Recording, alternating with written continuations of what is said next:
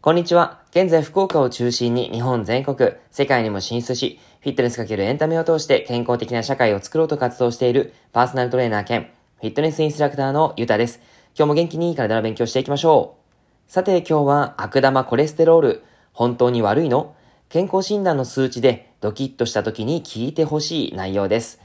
さて今日はコレステロールということで、健康診断をすると多分気になる方が多いんじゃないかなっていうふうに思います。コレステロールって、まあ、いる、聞くとですね、なんか HDL、あの、悪玉コレステロールとか善玉コレステロールとかありますよね。そういったことを聞くと、なんか悪玉が悪いとか、えー、善玉がいいとか、というふうに感じると思うんですが、ちょっと待ってっていうですね、内容を今日はお話ししていこうかなっていうふうに思います。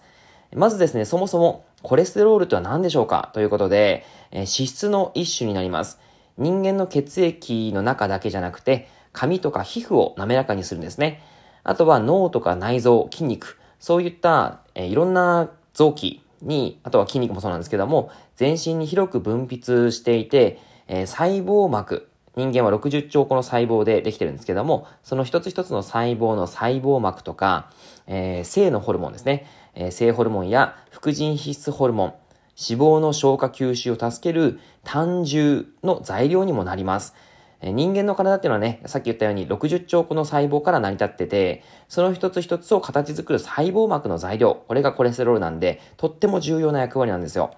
で、えっと、まあ、さっき言った善玉コレステロール、HDL, HDL コレステロールと悪玉コレステロールの LDL っていうのがありますが、まあ、大体嫌がれるのが悪玉コレステロールですよね。でも、悪玉コレステロールっていうのは本当に悪いのかということで、えー、この部分をですね、ちょっとお話ししていきますが、悪玉コレステロール、えー、簡単に言うと、各細胞にコレステロールを運ぶ役割があります。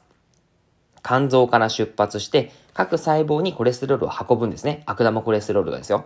そして、えー、善玉コレステロールは、全身の細胞から余ったコレステロールを回収する役割があります。で、肝臓へ戻るということになります。どちらもですね、コレステロールを運ぶ大切な役割を持っています。HDL は余ったコレステロールを回収する機能があるから善玉というふうに呼ばれていて、反対にコレステロールを運ぶのみで回収する機能を持たない LDL が悪玉と呼ばれるようになりました。まあ、どちらもですね、なくてはならない機能であるんですけども、余分な LDL コレステロールが血液中に溜まって、それが酸化すると、動脈硬化を促すので良くないイメージがあるということで、えー、悪玉コレステロールっていうふうに名前がついちゃったみたいですね。はい。まあ大切なのは、まあこれはでも名前はちょっとどうしてもね、あの、しょうがない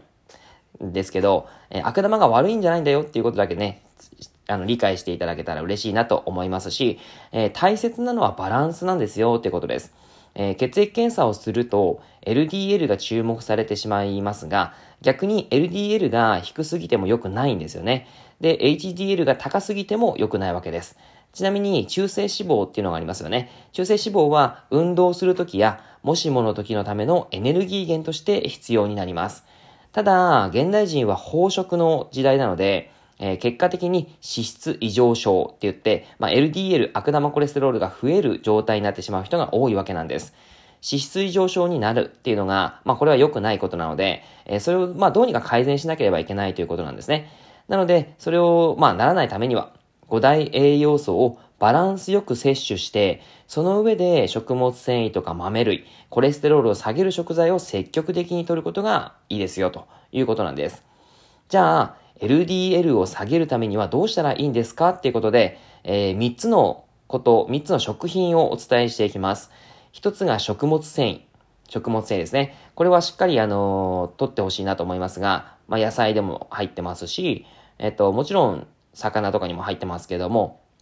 豆類、あとは大豆製品、そういったのにも入っています。はい。なので食物繊維ですね。まずそれを取り入れましょうということです。で、えー、二つ目が、今言いましたけども、豆類とか大豆製品ですね。この豆類とか大豆製品には、あのー、ちゃんとしたタンパク質も入ってますし、あとはそういう LDL を下げる作用があったりします。はい。そして三つ目の抗酸化食品です。えー、ベータカロテンとか、ビタミン C とか E。こういったものを積極的に取るといいです。えー、食品としては、まあ、例えばですけど、大根とか、えー、キャベツとか、えー、そうですね、オリーブオイルとかにもビタミン E が入ったりしてますので、えー、抗酸化にはすごくいいです。はい。あとはニンニクとかですね。えっ、ー、と、そうですね。あとは人参とかもまあ一応いいっちゃいいですね。はい。というもので、積極的にそういったものを取ることによって、LDL を下げることができるということです。で、あとはですね、えー、ポイントとして、ゆっくりよく噛んで食べる。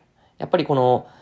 か、あの、最近だとですね、噛まないで食べるっていう方が多いんですよね。あのー、どなたかちょっと忘れましたけど、うどんは飲み物だって言ってる人がいてですね、えー、噛まないで飲むっていうことがよくできるな、そんなことって思うんですけど、はい。まあそういったことも言ったりしてる方がいるので、あのー、ちゃんとですね、え、噛まないとこれ胃酸が出ないんですね。胃の中で必ず消化、え、分解をしていきますが、あの、噛まないで食べると、胃酸がうまく分泌しないので、あの、ちゃんと消化吸収ができないんですね。だからちゃんと食べるっていう時には、よく噛んで食べること。これが重要です。